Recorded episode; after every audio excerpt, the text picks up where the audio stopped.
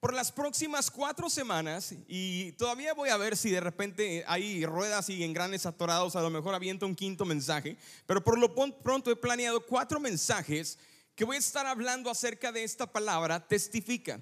¿Cuántos han estado yendo a la reunión de, de, familia los viernes por la noche? Tenemos un tema que hemos estado hablando que se llama evangelizar. ¿Yo? ¿Yo? Que no es cosa del pastor, ¿verdad?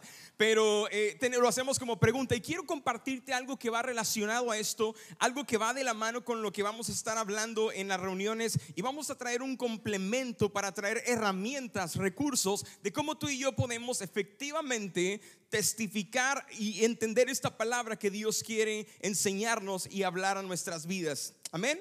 Así es que eh, eh, en las próximas cuatro semanas no falten, vamos a estar hablando diferentes temas relacionados a testificar lo que es evangelizar. Muchos de nosotros tenemos miedo a esta palabra y se nos revuelve el estómago cuando escuchamos palabras como evangelizar yo, eh, compartirle a alguien yo, es algo que es muy complicado. Y yo quiero que sepas que no es nada difícil, nada del otro mundo y es un llamado para todos. Yo creo, cuando estaba preparando este mensaje, ah, ah, escribí una frase que quiero que cada uno de nosotros podamos memorizarnos, porque yo creo que Dios nos ha llamado a cada uno de nosotros para servirle a Él en su reino. ¿Lo crees conmigo? Entonces, esto que quiero hablarte, básicamente esta frase que escribí en mis notas, que las voy a estar repitiendo durante estas semanas, es Dios te ha llamado a ser luz, tú eres llamado a ser sal, pero también eres llamado a testificar. Vamos, dile, dilo conmigo, he sido llamado a ser luz, he sido llamado a ser sal, he sido llamado a testificar. Ok, no me están ayudando. Pónganse de pie en su lugar, por favor. Vamos a hacer un poquito de zumba. No, no es cierto. No sé cómo se haga eso. Pero yo quiero que le diga a la persona que, tiene a un lado, has sido llamado a ser luz, has sido llamado a ser sal, eres llamado a testificar. Ahora la persona que escuchó, díselo de regreso, Dios te ha llamado a ser luz, Dios te ha llamado... No me vean a mí, oiga, no me lo está diciendo a mí. Eh, Vaya a la persona que tiene un lado. Dios te ha llamado a ser luz, Dios te ha llamado a ser sal, Dios te ha llamado a testificar. Vamos a dar un aplauso fuerte a Dios y pueden ir tomando sus lugares. Es un honor, es un privilegio, es un gran honor poder servir al Rey de Reyes al único rey en el universo que tiene el poder de crear, deshacer y, y darnos esa oportunidad de trabajar para Él. Así es que ser luz y, ser llamado a testificar conlleva una, una gran responsabilidad, porque hemos recibido un poder que muy pocas personas tienen. La palabra de Dios dice que el mismo espíritu, el mismo poder que resucitó a Cristo Jesús de los muertos, reside dentro de ti, dentro de mí, mora dentro de ti, de mí, a través del Espíritu Santo. Y cuando tenemos un gran poder, me encanta lo que el tío Ben en Spider-Man le dijo una ocasión, que le dijo, no lo olvides, un gran poder conlleva una gran responsabilidad. Me encanta esta frase porque es una de las frases más populares y, sobre todo esta película. Rara vez una película de Hollywood capta mi atención con algunas de esas frases que se me quedan y, esta ha sido de una, de ellas. Con un, con un gran poder también viene una gran responsabilidad. Así es que, ¿qué es el poder que hemos recibido tú y yo? Al Espíritu Santo en nuestras vidas. Y eso tiene una gran responsabilidad y tiene un peso sobre cada uno de nosotros. Así es que Dios te ha llamado a hacer luz ¿Qué sigue? Dios te ha llamado a ser sal, Dios te ha llamado a testificar. Muy bien. Ahora, ¿cuándo testificamos?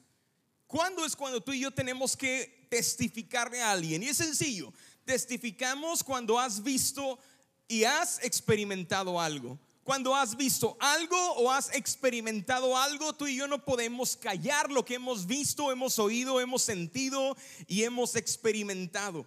En lo personal, en mi vida, en lo que tengo de servir al Señor y conocerle a Él desde que rendí mi vida al Señor y me, ah, tomé la decisión de responder a su llamado y prepararme para el ministerio, he experimentado, he visto milagros de Dios obrar, no tan solo en mi vida, en la vida de mi esposa, en mi familia, pero en la vida de cientos de personas, de cientos de jóvenes que han sido transformados y no puedo callar lo que yo he visto. Ustedes me han escuchado hablar en esta plataforma eh, eh, eh, los testimonios de personas que, que, me ha tocado experimentar, ver a una persona levantarse de silla de ruedas. Nadie me lo cuenta, nadie me lo platica. Yo he estado visualmente viendo esto, literalmente con mis propios ojos, con mis propios oídos. Soy testigo de que el reino de las tinieblas también es real. He podido ver y experimentar en carne propia. No, no es que yo estaba poseído. Ah, de chiquito les dije que mis papás me llevaron a que me desanchamucaran, pero no salió nada de mí.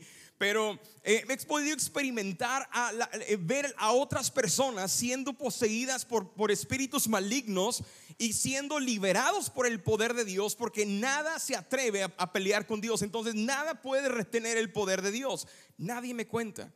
Es muy fácil para mí, por ejemplo, testificar acerca de lo que hacen mis hijos. Alan y Valeria, por ejemplo, ah, hablando algo actual. Mi hijo Alan está practicando soccer toda la semana y juega sus partidos a veces los sábados. Y cada sábado él o da una asistencia de gol o, en ocasiones también termina metiendo gol, pero muchas asistencias de gol. Cuando lo han visto jugar aquí ustedes afuera en, las canchas, se barre, no le importa si eres un grandulón, él te va a meter la pierna y va a tratar de ganar el balón.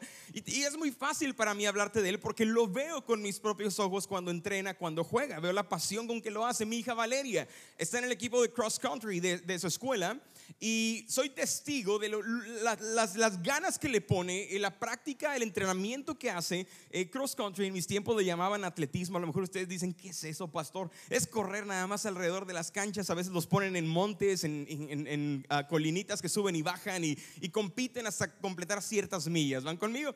Entonces, mi hija en una, la primera vez que compitió llegó como en tercer o cuarto lugar eh, eh, de su escuela y como en el treinta y tantos lugar de todas las eh, de, de, de, séptimo grado de su escuela.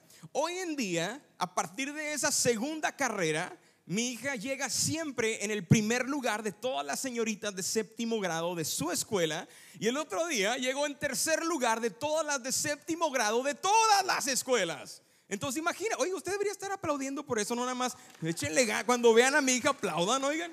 Se quedaron como que, ah, yo, yo sé, es mucho, es mucha noticia, ¿verdad? Pero mi hija los ve hacia atrás correr y les dice, on your right, y los pasa, ¿verdad? Como Captain America. Pero es fácil para mí hablar y testificar de esto porque son mis hijos, los amo y no puedo callar los logros que ellos, han hecho. Entonces testificamos cuando hemos visto o hemos experimentado algo en nuestras vidas. Y vamos a ver a continuación a través del libro de Juan, en primera de Juan, ¿Cómo es cuando tú y yo testificamos y por qué razón lo hacemos? ¿Cómo lo hacían los apóstoles, los discípulos de Jesús, la iglesia del libro de Hechos? Y vamos a aprender juntos en esta mañana. Amén. Es que si usted trae notas, anote, tome fotos en la pantalla. Es bueno tener ah, un recuerdo de lo que estamos ah, haciendo, eh, eh, aprendiendo para cuando termine el mensaje en la semana puedan recordarlo, ¿ok? Entonces, hágame un favor si ve a uno de los hombres que se me están durmiendo, déles un buen codazo, Señor, en la... Dice, ah, bien estás en la noche viendo todavía las noticias, y que en la iglesia estás durmiendo. ¿ah? Entonces, primera de Juan, capítulo 1, versículo 1.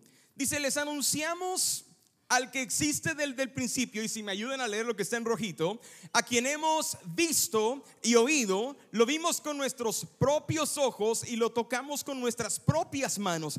Él es la palabra de vida. Juan nos dice que él experimentó en carne propia a Jesús. A mí nadie me lo cuenta, dice Juan. Yo lo vi, yo lo toqué, yo lo experimenté, es real. El segundo versículo nos sigue diciendo, Él quien es la vida misma nos fue revelado y nosotros lo vimos y ahora, díganlo fuerte, testificamos y anunciamos a ustedes que Él es la vida eterna, estaba con el Padre y luego nos fue revelado. En otras palabras, yo lo vi, yo lo escuché, yo lo experimenté, yo puedo testificar que Jesús es real. Van conmigo en esta mañana todavía, no los he perdido en, la palabra que fue revelado, algunos se me quedaron todavía ahí, ¿va? Versículo 3 dice, les anunciamos lo que nosotros mismos hemos visto y oído. Y pongan atención aquí, es importante, para que ustedes tengan comunión con nosotros. Nuestra comunión es con el Padre y con su Hijo Jesucristo. ¿A quién está? Refiriendo este versículo, Juan. La razón por la cual testificamos es para que ustedes, y aquí tenemos que hacernos esta pregunta, ¿a quiénes está refiriendo Juan? ¿A- ¿De quiénes está hablando Juan? A aquellos que no conocían del Señor. Él está hablando, yo prediqué a ustedes que no conocían del Señor, les hablamos, les testificamos para que tengan también comunión con nosotros, hablando de la iglesia, la familia de la iglesia, comunión con el Padre, con el Hijo y obviamente es a través del poder del Espíritu Santo que tú y yo podemos experimentar esto. Y esto es importante porque esto nos revela en este versículo lo que es evangelismo personal. Lo que es compartir a alguien más. Te comparto a ti porque hay un propósito. Muchas personas en la iglesia tienen este temor de compartir a Jesús en la vida de alguien más o lo que Dios ha hecho en sus vidas. No porque no lo hayan visto, no porque no lo hayan experimentado o lo hayan sentido, sino porque no saben a- tal vez cómo hacerlo y no entienden el propósito. El propósito es para que ellos también puedan ver y experimentar lo que tú en carne propia estás experimentando. Qué increíble sería que Dios nos use para traer salvación no a uno solo, por lo menos a uno. Pero imagínate que tu vida puede impactar a los años de tu vida cuando Dios te lleve, que sea muy lejos, a los 90. ¿Y qué les gustaría morirse, oigan? Como la viejita del récord Guinness a los 122 años.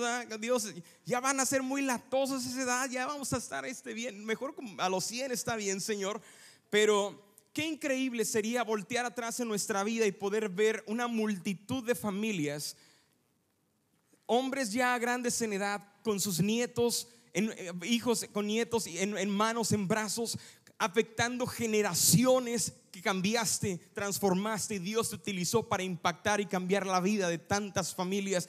Eso es lo que importa, es lo que Juan nos está hablando para que ustedes también experimenten lo que nosotros hemos experimentado.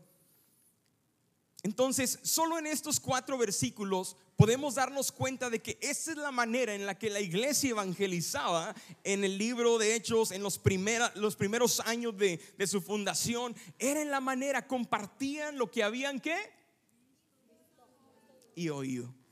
Lo que habían visto y experimentado. Así es que la iglesia crece cuando todos practicamos el ministerio de testificar. Les comentaba ah, ayer en la reunión de hombres que hay una sola cosa que tú y yo no podremos hacer en el cielo. Y les comentaba, ves, tú y yo podemos venir a la iglesia y aplaudir y levantar las manos y cantar y adorar al Señor. Eso lo haremos en el cielo. Tú y yo vamos a poder tener comunión con la familia de la iglesia y si, si la logras allá, allá te vamos a ver también, ¿verdad? Y vamos a estar allá celebrando juntos con el Señor en su presencia. Pero hay algo que no vamos a poder hacer en el, en el cielo, que es la razón por la cual Jesús nos dijo que lo hiciéramos en la tierra y es testificar a otros de su amor. Fíjate lo que dice el verso 4, seguimos leyendo. Escribimos estas cosas para que ustedes puedan participar plenamente de nuestra alegría. Y es que Juan dice, nos está diciendo, hay un gozo, hay una alegría que no vas a poder experimentar a menos que aprendas a llevar a otros al conocimiento de Cristo, a menos que aprendas a dejarte usar por Dios para que Dios traiga salvación a la vida de otro por medio de ti. Hay una alegría, familia. Hay un gozo, hay una hay algo que no se una satisfacción que no se puede comparar con nada del mundo cuando tú y yo hemos sido parte de la transformación de la familia, de la restauración de ese matrimonio, porque tú estuviste decirle dispuesto a decirle al Señor, "Sí, Señor, aquí estoy. Usa mi vida, usa mis manos." Así es que hay una alegría que solamente experimentamos cuando tú y yo testificamos. Amén. Quiero meterme un poquito más en el mensaje e ir, ir concretando todo esto porque vamos a ver un poco acerca de los de la palabra evangelio. La palabra eh, evangelio significa buenas noticias y estamos hablando de las buenas noticias acerca de Jesucristo. Muchas veces la gente no quiere conocer más de Dios porque ven nuestra vida y nuestra vida son solamente puras malas noticias, puras quejas de aquí para allá. Hablamos mal de esta iglesia, hablamos mal de los hermanos de aquella familia, hablamos mal del pastor de nuestra iglesia y solamente ven malas noticias en nuestra vida. Le he titulado a mi mensaje el quinto evangelio. No existe en realidad un quinto evangelio, pero yo quiero comprobarte que yo creo que sí. Estoy de acuerdo con un gran evangelista que una vez declaró ah, estas palabras, porque en la palabra encontramos solamente, en la Biblia encontramos cuatro evangelios. Mateo, a ver mis eruditos, Marcos, Lucas, Mateo, Marcos, Lucas y Juan. son los cuatro evangelios que tenemos registrados en la Biblia, cuatro libros que encontramos que nos hablan de las buenas noticias, que dan testimonio, testifican de de la, vida de Jesús sobre esta tierra y de todo lo que Él hizo desde una perspectiva personal de cada uno de estos evangelistas o cada uno de estos hombres. Un hombre llamado Gypsy Smith una vez dijo, existen cinco evangelios, Mateo, Marcos, Lucas, Juan y tú. La gran mayoría jamás llegará a leer los primeros cuatro. Me impactan estas palabras porque es totalmente cierto. Muchas personas acá fuera de la iglesia que tal vez no van a conocer del Señor, están tan alejados, metidos en un mundo de vicios y pecados, tan tenebroso que nos da temor a lo mejor de, de, meternos al mundo de ellos, nunca van a leer la Biblia, se sienten tan lejos del Señor, pero el único evangelio que ellos podrán leer es tu vida. Así es que como tú y yo vivimos nuestra vida, sí importa. Tal vez ellos no van a experimentar la palabra de Dios en sus propias manos y vida personal. A lo mejor muchos de ellos solo verán y experimentarán la manera en la que tú vives. Muchos de ellos solamente verán y experimentarán lo que tú hablas y las palabras con las que, las que hablas. Muchos de ellos solamente verán a través de tu vida lo que tú publicas en las redes sociales y cómo reflejas a Jesús en tu vida. Lo que tú hablas, lo que tú predicas, no con tu boca, pero con tus acciones, es lo que ellos leerán y tomará o llevará a tomar la decisión a ellos de convertirse al Señor o de apartarse de Dios. ¿Qué dicen la gente de ti? Para ser como ellos, mejor así estoy bien. O yo quiero ser como ellos porque yo reconozco que no estoy bien. Es algo personal. Es que vamos viendo los cuatro evangelios porque es parte de este mensaje y complementa bien lo que quiero enseñarles en esta tarde. El primer evangelio, ¿cómo se llama? Mateo. Aunque Mateo eh, lo encontramos en el, en el, orden de la Biblia, está Mateo, Marcos, Lucas, Juan, es el primer evangelio que encontramos. Realmente no es el primero que fue escrito y ahorita vamos a ver cuál fue el primero en realidad, pero por orden de la Biblia nos vamos a meter y así lo vamos a dejar. ¿Están de acuerdo? Entonces, Marcos, uh, perdón, el segundo evangelio, Mateo, ¿quién era Mateo? Mateo lo encontramos eh, en el primer evangelio y Mateo también era conocido como Leví. Fue uno de los discípulos de Jesús. Si ustedes leen en la palabra, encontramos a Mateo siendo un recaudador de impuestos. En aquel tiempo había dos tipos de personas que eran las más despreciadas por la gente judía en ese tiempo en la ciudad que eran las prostitutas, obviamente las mujeres no estaban muy a gusto ahí, ¿verdad? Pero también los cobradores de impuestos eran las personas que se llamaban pecadores comía entre, entre pecadores, le decían a Jesús, porque había mujeres que eran de mala fama, que eran pecadoras, y también había hombres que recaudaban impuestos para el gobierno romano. Y aunque Mateo era judío, trabajaba prácticamente para el gobierno romano. Ahora Mateo, encontramos este evangelio y nos habla desde una perspectiva judía, porque Mateo lo dirige hacia los judíos. El propósito de Mateo al escribir este evangelio es tratar de comprobar al pueblo judío de que Jesús, el Mesías, existió, existió en su tiempo y era real. Lo vi, lo experimenté y es real. Y es el enfoque, en pocas palabras, muy resumido de lo que es el libro de Mateo. Mateo se enfoca mucho en el Antiguo Testamento. Es el evangelio que más referencias te hace acerca del Antiguo Testamento, porque él creció siendo educado con la doctrina judía. ¿Van conmigo? Le estoy dando un poquito de historia, no se me aburra. Es importante, a veces nos conformamos nada más con algo muy sencillo, pero esto es algo, algo también que muy pocas veces escuchamos. Así es que Mateo eh, eh, eh, escribió este evangelio para darle testimonio a los judíos de que Él era real. Tú y yo, cuando hablamos de mi vida, de nuestro evangelio, lo que tú y yo compartimos con, con la forma que vivimos, también tiene que dar testimonio fe, tiene que ser real de que Dios, Jesús el Mesías vive en mí. La gente tiene que ver a Dios en tu vida. Amén. Cuando te ven a ti, ¿qué es lo que ven? Es algo que tenemos que estar constantemente preguntando, ¿qué estoy predicando no con mis labios, pero con la forma en la que vivo, con la forma en la que actúo y respondo a los demás? El segundo evangelio, que en realidad es el primero eh, ah, escrito eh, cronológicamente hablando, Marcos. Marcos es un libro interesante porque Marcos eh, tiene un enfoque que va a la acción. A Marcos como que le encantaba escribir frases como, encontramos en el Evangelio de, Marcos frases como, e inmediatamente, dejando las redes, le siguieron. Le encanta mucho estas frases de, y de pronto, y de repente, y de inmediato. Y, es un, un libro enfocado a mucha acción. Ahora, Marcos por si ustedes no sabían, Marcos no fue un discípulo de Jesús. A Marcos le tocó ver a Jesús. De hecho, la Biblia lo, llama también Juan Marcos.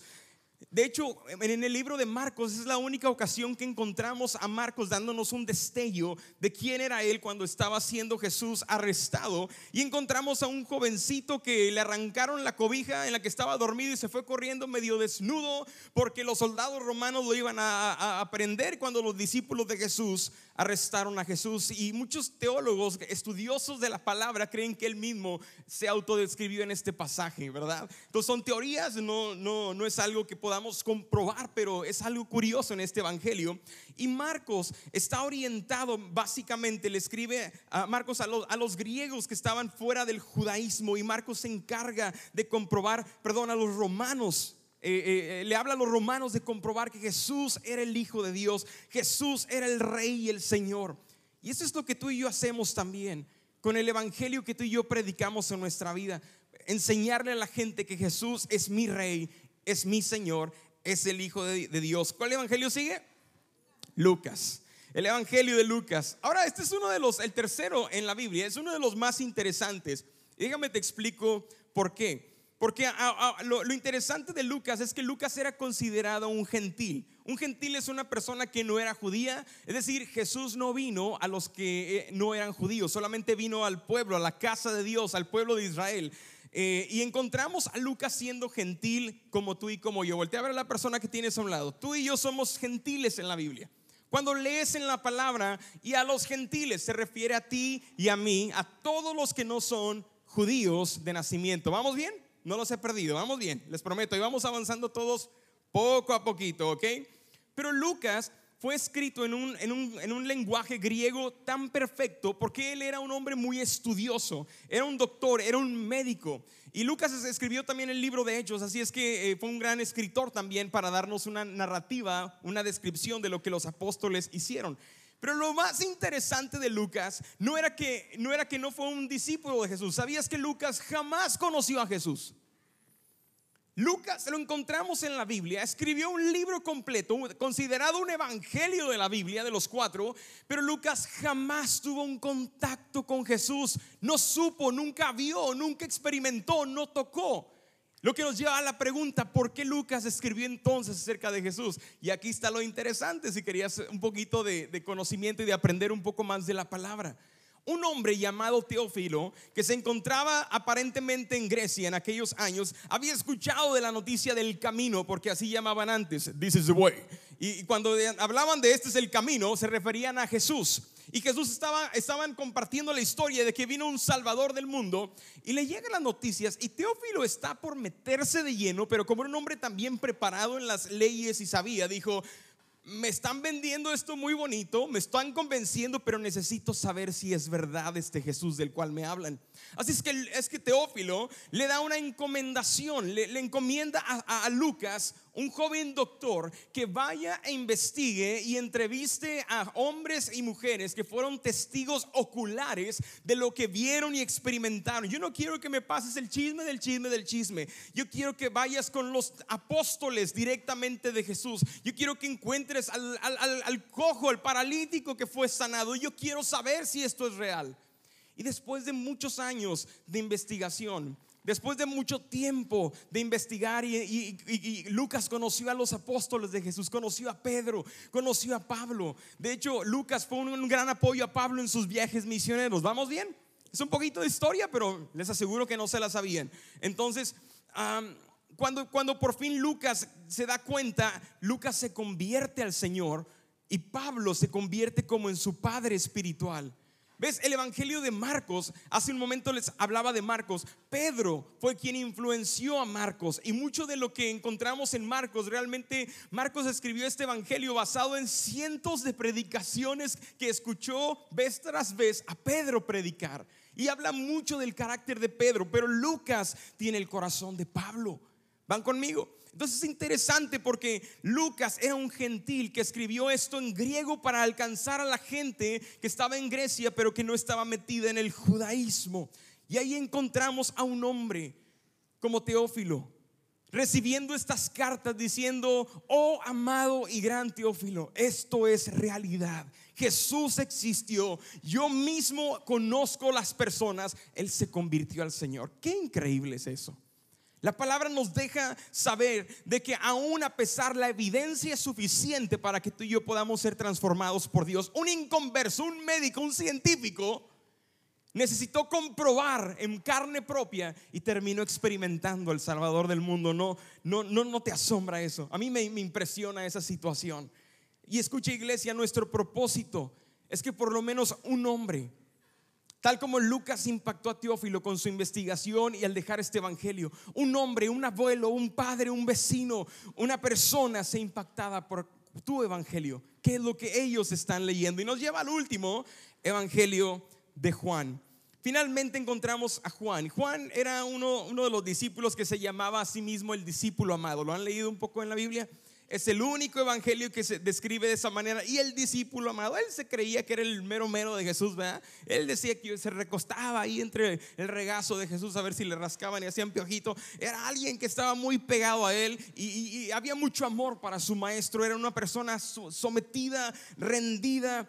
Y, Juan, Juan es el único evangelio que nos describe a detalle la crucifixión. No hay otro evangelio, no hay otro libro en la Biblia que nos explique tanto el proceso de lo que Jesús experimentó caminando en la tortura, en los látigos, en la cruz, porque Juan estaba presente también. Es decir, la palabra de Dios, evangelio, fue escrito por testigos que experimentaron, que vieron eh, eh, en vida propia o fueron, eh, les compartieron de Dios y fueron transformados por Dios. Ahora tenemos un quinto evangelio, tu evangelio tu vida personal. La manera en la que tú hablas, la manera en la que tú te expresas en tus redes sociales, en tus mensajes, en tus contestaciones. Sí, Señor, te doy toda la gloria, pero afuera de la iglesia estamos trabajando muy duro. Sí, Señor, aquí somos perfectos, pero afuera de la iglesia nos tratamos como totalmente desconocidos. No me interesa. La gente está observando nuestras vidas, familia. Así es que, ¿qué es evangelismo? Ya dijimos que son buenas noticias, pero ¿qué es ahora evangelizar? ¿Sabes qué es evangelismo y evangelizar? Quiero darles una definición muy sencilla. Es unirnos a una conversación que Dios ya ha estado teniendo con alguien más. ¿Cuánto se les hace más fácil entender esto? Evangelizar es unirnos a una conversación que Dios ya ha estado teniendo con alguien más. Y déjame te digo esto familia, tal vez no es tu responsabilidad salvar a la gente, no podemos, pero sí es tu responsabilidad hablarle a la gente. Dios nos ha, encomendado esta, esta misión, esta responsabilidad que viene un poder para ayudarnos a hacerlo de compartir de las buenas noticias. Y quiero hablarte y terminar mi mensaje hablándote de tres cosas que para mí son un gran impedimento para el que la iglesia del día de hoy puede evangelizar de una manera efectiva. Las próximas semanas va a estar el pastor compartiendo con nosotros y después voy a seguir compartiendo algunas maneras en las que tú puedes llegar a tus familiares, amigos, vecinos y parientes, a lo mejor aún lejanos en otros países y predicarles del Señor. Pero hoy quiero compartirte de algunas cosas que creemos equivocadamente del evangelismo. Una de las cosas que me doy cuenta en nuestra iglesia y en otras iglesias es que asumimos mal. ¿Sabes qué es asumir? Es pensar por alguien más. Damos por hecho de que alguien va a hacer algo sin preguntarle y sin conocerlo. Te pongo un ejemplo, muchos de nosotros vamos a la escuela y hay personas, o vamos al trabajo, o vamos al gimnasio, vamos al Walmart, al super, donde te venga a ir al mercado. Y muchas veces te vas a topar con personas que te empiezan a compartir de sus propios problemas. ¿Les ha pasado? Salúdame si te ha pasado alguna vez. Dices, pastor, mi esposa es la única que me platica los problemas, también cuenta. Pero hay veces que dices, ¿y esta quién es? No la conozco. ¿Y este hombre de dónde salió que me empezó a contar de su vida, de su historia? Y muchos de ellos necesitan que alguien les cuente de las noticias de Jesús, que alguien les diga lo que has visto y has experimentado y que Dios quiere hacerlos con ellos también, pero asumimos mal. Pensamos que nadie de ellos quiere conocer del Señor. Esa es la mentira del diablo. Asumimos y damos por hecho que nadie quiere conocer a Dios. Y nos ponemos en este plan que nos justificamos y terminamos diciendo, si ellos conocieran, quisieran conocer al Señor, ellos irían a la iglesia. Pero como no van a la iglesia, no quieren conocer al Señor. Ahora no me levanten la mano, pero ¿cuántos de ustedes han terminado expresando esas mismas palabras asumiendo equivocadamente. La verdad es que todos ellos han estado escuchando a Dios de una u otra manera. Tal vez no reconocen que es la voz de Dios, pero Dios sí ha estado hablando a sus vidas. Lo único que ellos necesitan es alguien que se acerque con ellos y se una a la conversación que Dios ya ha estado teniendo con ellos. Si tan solo quitáramos este pensamiento equivocado de nuestra mente. Iglesia, ¿qué tal si en lugar de asumir equivocadamente, aceptamos la realidad de que Dios ya ha estado hablando con ellos en tiempo atrás o tiempo actual? Y llegamos con ellos pensando, Dios ya ha estado hablando a sus vidas, Dios ya está trabajando en sus vidas, yo solamente quiero apoyar, quiero unirme y saber qué es lo que Dios te ha estado hablando a ti. ¿Van bien? ¿O seguimos perdidos todavía? Ok, avísele a su cara tantito de que estamos en la iglesia, pues se vale sonreír, venimos a aprender de la palabra de Dios. ¿ah? Los perdí en Lucas, me regreso. ¿Vamos bien? Déjenme saber porque usted hoy ahí, yo no oigo acá. Entonces, asumamos bien. Fíjate lo que dice la palabra de Dios porque Dios sí está teniendo conversaciones con su gente, con los que están perdidos también. Dice Dios, yo he buscado entre ellos alguien que los defienda, alguien que se ponga entre ellos y yo y que los proteja como una muralla, alguien que me ruegue por ellos para que no los destruya, pero no he encontrado a nadie. No he encontrado a quién a alguien que quiera unirse a la conversación que yo he estado teniendo con ellos tiempo atrás. Yo estoy buscando en la tierra alguien que vaya, alguien que llegue, alguien que les enseñe, que les explique lo que no pueden entender. ¿Cuántos de ustedes tienen amigos que conocen, que ustedes han visto y saben que son reales, que Dios les ha librado de la muerte, que la libraron de un accidente que no tenían que haber salido vivos? Vamos, salúdame con tu mano. ¿Cuántos de ustedes conocen a uno de ellos que Dios le ha favorecido tanto? El hombre es tan, es tan ingrato que no se merece las bendiciones que tiene, pero Dios en su infinito amor y gracia lo bendice de todas maneras. ¿Cuántos conocen uno de esos? Que Dios, híjole, ¿por qué no haces eso conmigo? Mira este pecador. ¿Ah? A él sí le das y yo que te sirvo, ¿no? Dios ha estado actuando, ha estado trabajando a favor de esas personas. Él ha estado hablando. Lo que Dios está buscando es quién de mi iglesia va a ir a explicarles lo que no entienden, a decirles que ese soy yo, atrayéndolos, llamándoles su atención para acercarlos a mí. ¿Van conmigo? Otra cosa que podemos tener equivocado la razón por la cual muchos no evangelizamos y no queremos compartirles de Jesús a otros es porque tenemos un pensamiento equivocado. Creemos que es solo para pastores, líderes y gente muy preparada o estudiada. No, es que yo, yo apenas tengo siete años en vida vertical, pastor. Híjole, no, yo, yo no, no, no tengo experiencia. Y asumimos equivocadamente una y creemos erradamente el diablo feliz de que tú te creas esta mentira de que es trabajo del pastor ir a traer a las ovejas perdidas. Mi trabajo, familia, es cuidar un rebaño de ovejas, pastorear una iglesia, pero yo no soy oveja, no procreo ovejas. ¿Las ovejas procrean? Los perdí otra vez. ¿Las ovejas procrean? ¿Las ovejas procrean? Sorry por la cámara, amigo. Ya no me voy a ver. Pero necesitamos entender, ¿las ovejas procrean? Ovejas. ¿El pastor procrea? Eso ni yo sé, así es que no, no, se, no se preocupe. Yo procreo niños con mi esposa, ¿verdad? Fíjate lo que dice la Biblia en Salmo 105, versículo 1 porque todos tenemos la responsabilidad de predicar y de proclamar. Dice, den gracias al Señor, proclamen su grandeza, que todo el mundo sepa lo que Él ha hecho.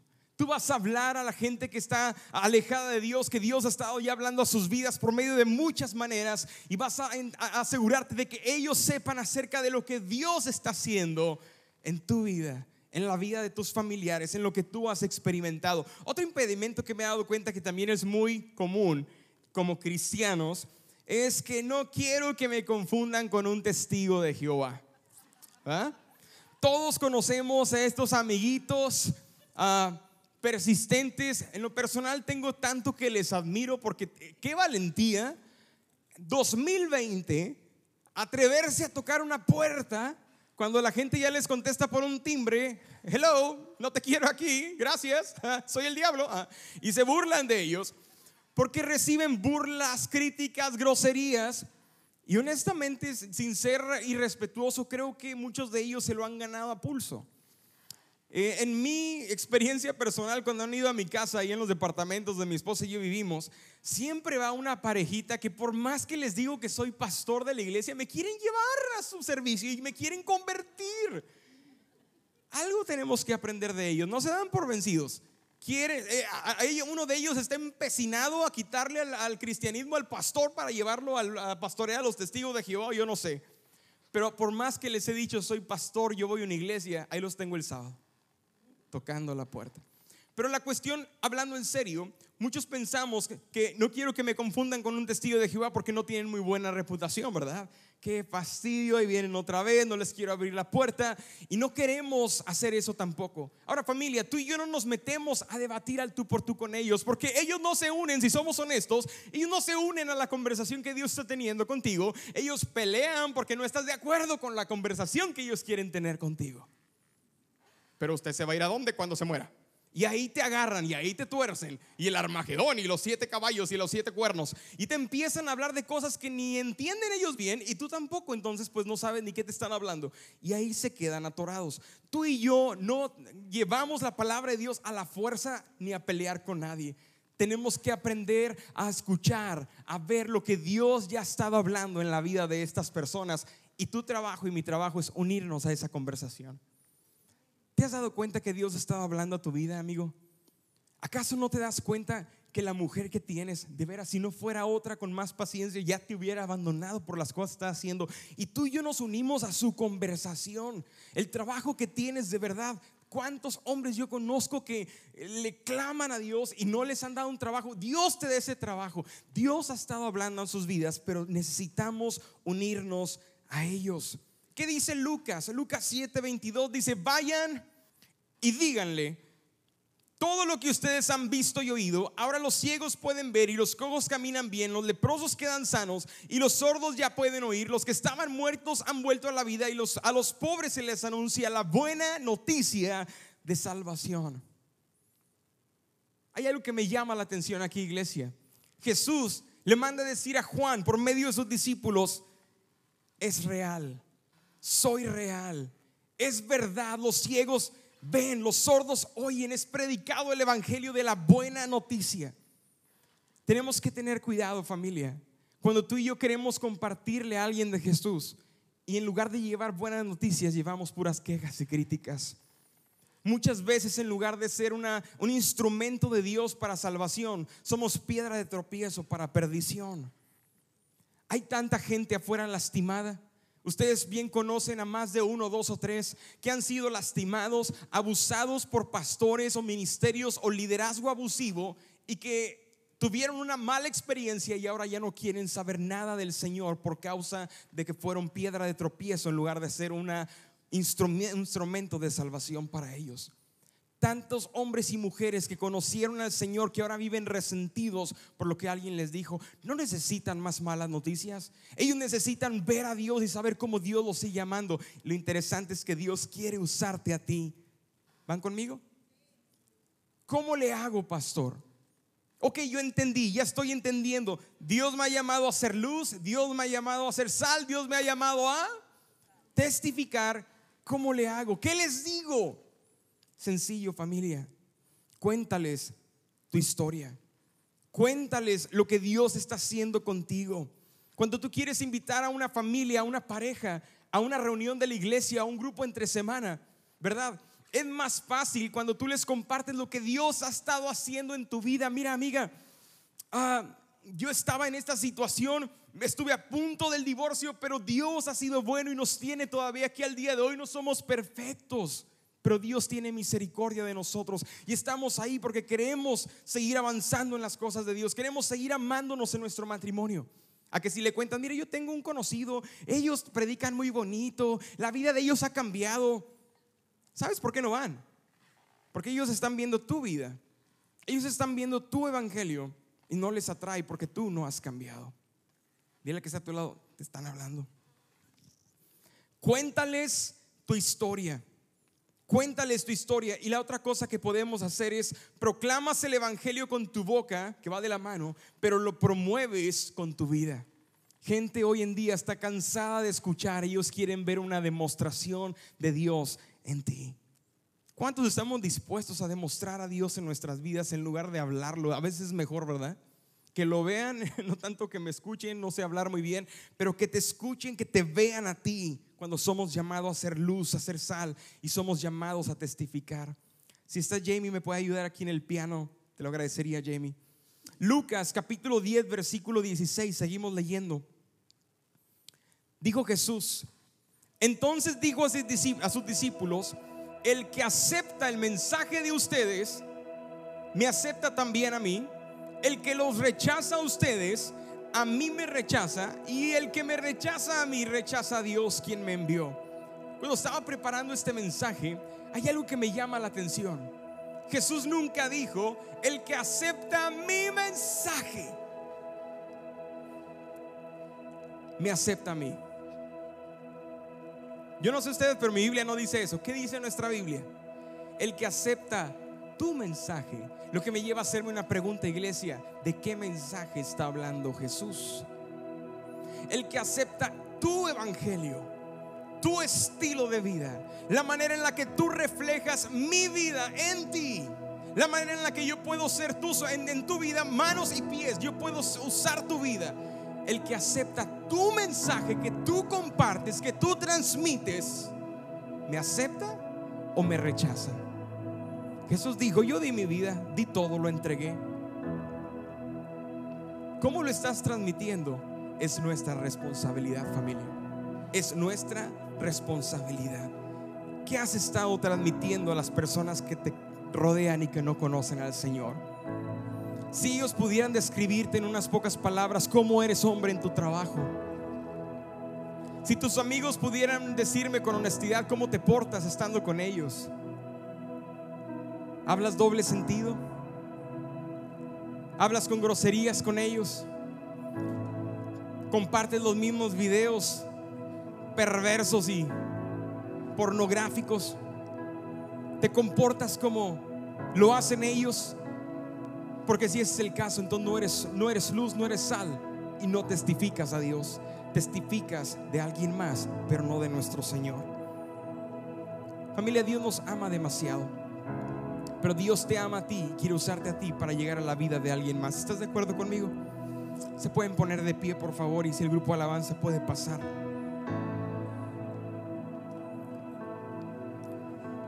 Dios ama al que está perdido. Dios nos ama a ti y a mí, pero Dios ama al que está perdido. Esto es algo que hemos vivido en la iglesia. Es algo que hemos puesto en práctica en nuestra iglesia. Y te lo voy a explicar un poquito de qué les estoy hablando, porque Dios nos ama a todos por igual, pero los perdidos son su prioridad. Muchas veces tenemos familias en la iglesia que no entienden por qué a los que vienen por primera vez les atendemos un poco mejor, ¿verdad? Les damos una atención especial. Y recuerdo en tiempos pasados, hay personas que simplemente no, no lo pueden entender. Piensan que tenemos favoritos, piensan que les hacemos mejor a ellos, que porque no somos iguales con todos. ¿Sabes por qué? Porque hemos entendido el mensaje que queremos transmitir, que no es mi mensaje. Esta no fue idea de su pastor, esta fue idea de nuestro Salvador, quien por medio de Lucas encontramos que él dijo, pues el Hijo del Hombre vino a buscar y a salvar a los que están Pregunto, ¿usted está perdido todavía o ya ha sido encontrado? Si está perdido, quéjese de lo que quiera. Pero si usted ha sido encontrado, ha sido hallado, hágame un favor, déjese de quejar, deje de hacer berrinche y ayúdenos a proclamar las noticias de salvación y el Evangelio, porque los perdidos necesitan salvación. Muchos de nosotros, si morimos el día de hoy, vamos al cielo. Pero aquella persona que tenemos la oportunidad de impactar por primera vez, ese día va a determinar si podemos alcanzar, hacer que Jesús pueda entrar a sus vidas, Dios pueda transformarlos y encontrarse con ese amor de la misma manera que tú y yo le hemos conocido. Yo soy padre también. No hay peor cosa para un papá que pensar que un padre ha perdido a alguno de sus hijos. ¿Les ha pasado? En Año Nuevo, el año eh, fines del año pasado estuvimos en Austin. Una de mis hermanas, fuimos allá a celebrar Año Nuevo, eh, en Navidad, perdón, no era Año Nuevo, fue Navidad. Y nos invitaron a ir a un pueblo cercano para el encendido del pinito de Navidad. Así es que no teníamos nada que hacer, fuimos todos como familia, mis papás, tengo dos hermanas, mis cuñados y todos como familia vamos en bolita, ahí vamos todos. Llegamos de este pueblo chiquito, este lugar chiquito, una ciudad pequeñita, y recuerdo que había tanta gente, era masivo, era como si hubiera a, a haber un concierto o algo. Yo estaba esperando que la banda comenzara y nada, toda una plaza llena, tú no podías caminar más que así y así y así y vas de la vuelta y tan apretado, yo pensé que iban a hacer un concierto, al final toda la gente estaba reunida para que pendieran un arbolito acá y otro proyectado en la pared del Palacio de Gobierno. Y dije, ¿y a qué hora qué pasó? El punto es que antes de que lo prendieran, llegamos con tiempo y empezamos a caminar en las tiendas que estaban ahí. De repente, pues yo sé que mis hijos vienen conmigo, ¿verdad? Yo sé que mis hijos vienen con mi esposa y aquí están. Llegamos, nos metimos a una tienda y de repente veo que mi esposa entra. Yo dije, están todos ahí, vi a Valeria y tiene que estar Alan. De repente salen de la tienda todos menos Alan. Está mi hermana, están mis papás, está mi cuñado ahí, está mi esposa, está mi hija, pero mi hijo, ¿dónde está? Y por un instante comenzó a entrar en mí un pánico. Porque como papá lo primero que haces es levantar la mirada y tratar de encontrar a tu hijo que está perdido. Había una banquita ahí, me subí de manera rápida tratando de buscar en la multitud porque obviamente un chaparrito en medio de puro gigante ahí nunca lo vas a encontrar. Pasó un minuto, no lo encontraba, pasaron dos, ¿de dónde está? Tú lo traías, no venía conmigo, yo pensé que estaba contigo y cuando no lo encuentras, yo estaba a punto de ver dónde estaba porque había policías y tratar de hacer algo, me entró un pánico. Imaginé a mi hijo llorando en un lado y a partir de eso creamos un plan de pérdidas, que ya sabemos si nos perdemos, ya tenemos un plan de cómo encontrarnos. Pero no lo encontraba, fueron los tres minutos más largos de mi vida. ¿Les ha pasado? De repente el chamaquito venía con mi hermana y mi otro cuñado por allá, siguiéndonos bien contento allá y su papá desesperado. Alan, ¿dónde? Pues no los vi, me vine con mi tía. Dios nos ama a todos por igual, pero los perdidos, familia, son su prioridad. Hagamos de eso también nuestro estilo de vida. Iglesia, Dios nos ha llamado a ser luz, tienes un llamado a ser sal, pero también Dios te ha llamado a testificar. Padre, te doy gracias en esta tarde, Señor. Bendigo a cada familia en esta mañana, en esta tarde, Señor. Gracias por el llamado que has puesto sobre cada uno de nosotros, Padre. Y te doy te doy gracias porque sé que nos vas a llevar de gloria en gloria. Vas a enseñarnos el propósito de lo que tú quieres para nuestras vidas y poder convertirnos en la iglesia que testifica y da testimonio a las naciones de que tú eres real, tú eres luz. Y aceptamos hoy el reto de testificar. Te doy gracias en el nombre de Jesús.